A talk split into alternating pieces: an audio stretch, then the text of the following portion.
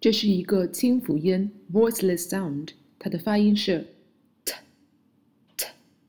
这个音的发音技巧是，你的舌尖必须要抵住你的上牙龈 t，所以大家一定要切记是用舌尖抵住上牙龈来发音的 t。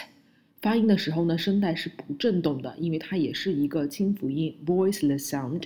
好，那在 s 这个音的后面呢，相应的这个 t 也要变成的。它的浊辅音。好，下面我们一起来跟读含有 t 的单词：get、but、put、try、turn、top、just、lost、nest、tell、time、town、take、talk、tame、steal、stop、story、pot、point。 won't, later, latter, matter, asked, helped, loved, water, between, country。下面我们继续跟读含有 t 的句子，一共有五组。第一句，get up early。第二句，tell me the time。第三句，the team arrives late。第四句，meet at the bus stop。第五句 there is a river between two countries。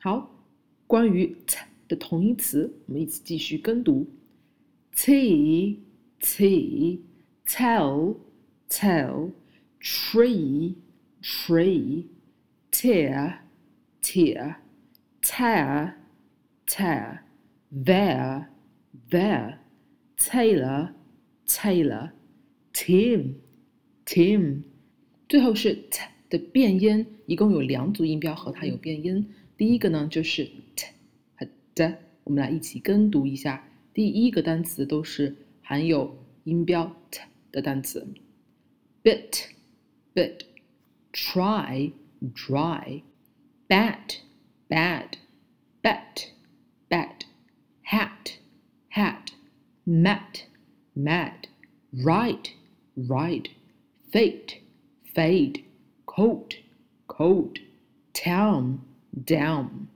第二组呢是 t 和 ch 的一个变音，我们来一起跟读下面几组单词。第一组也是 t 的单词：till, chill, tin, chain, tip, chip, it, itch, cat, catch, what, watch, bait Beach, coat, coach, bent, bench, tease, cheese。好，以上内容请大家反复聆听、跟读、模仿。